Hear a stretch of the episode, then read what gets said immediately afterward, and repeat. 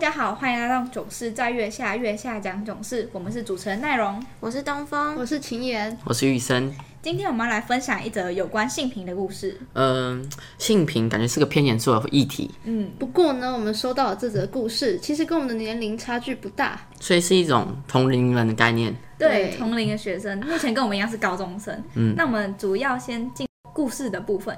首先呢，这个故事的主角叫做阿囧。好了，这个故事发生在阿囧国三的时候，发现了自己的性向可能是同性恋或双性恋，他便寻找一些朋友来跟他讨论这个议题。就是一种寻找同温层的概念。嗯，，对，然后其中有一位比他高出很多，并且身材也算大只的朋友阿月，这是主角二，并对此事没有表达太多的意见，而且觉得是支持他坦诚的。哦，所以是有人支持的。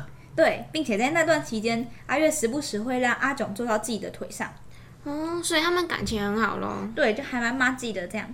并且在有一天，阿月突然向阿囧哭诉了自己失恋的事情，并且希望他能给予自己安慰。那阿囧应该也算是班上的小小情绪垃圾桶喽。嗯，对的，不过呢，在哭诉的期间，阿月跟阿囧就不像之前那样陌生，有稍微拉近了一点距离。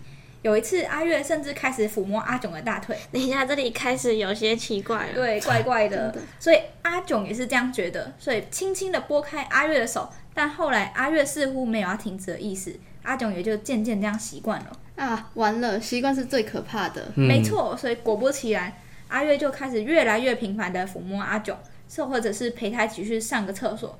但是阿囧也都不太怀疑，就想说他可能真的需要一些心灵的慰藉或陪伴，并且阿囧就想说两个都是男生，应该不会有什么问题吧。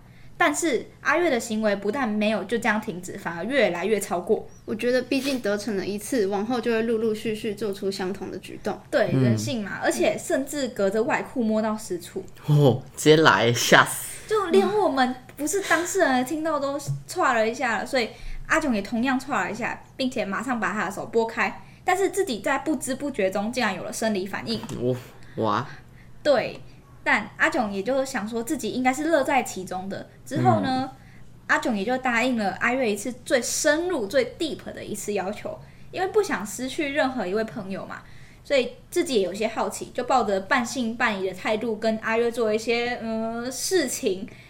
后来呢，阿囧就开始渐渐的跟阿月疏离了，因为阿囧认为他们的关系应该不要以这样的方式存在比较好。哦，不再是纯友谊了。对，有点变质了。但是呢，友情是不会这样说断就断的嘛。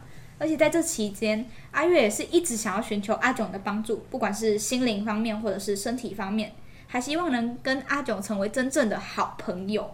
之后，阿囧还主动找过几次阿月，哇，那他很勇敢哎。真的，真真的的。换作是我，我绝对看到他就躲起来，直接装作是不认识的。对，不然见到会很尴尬嘛。嗯，不过这些事情一次次的让阿囧更加确定了自己的性向，但是现在回想起来，却觉得当时的自己很愚蠢。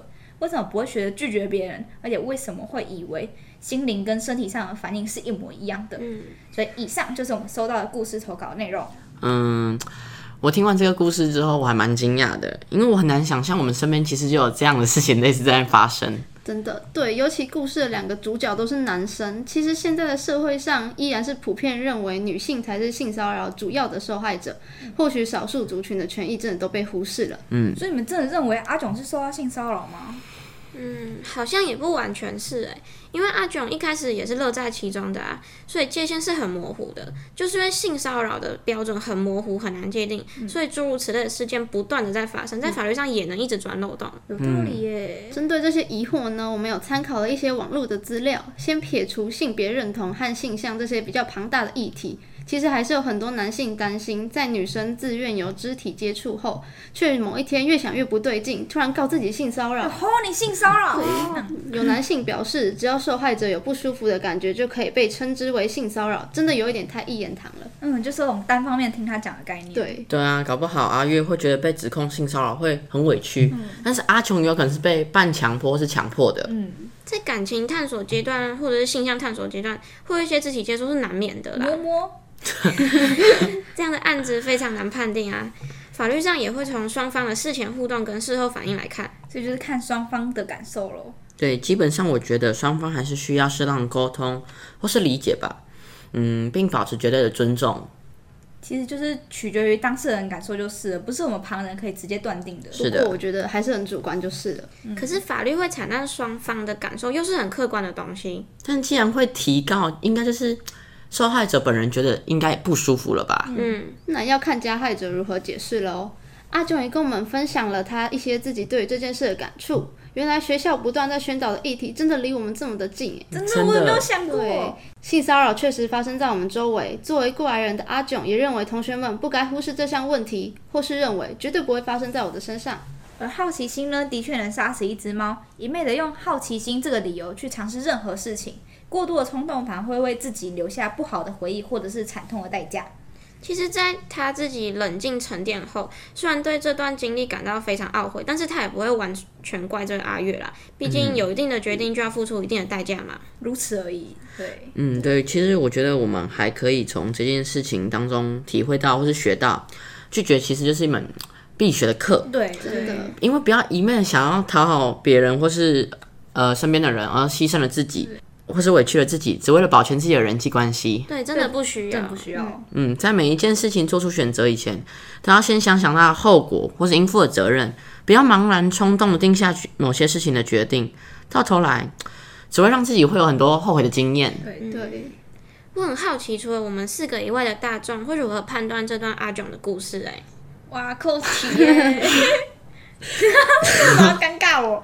好的，那我们今天的分享就到这里结束啦，感谢收听《囧事在月下》，月下讲囧事，我们是主持人奈容，我是东风，我是秦妍，我是玉森，我们有缘再见，拜拜拜拜。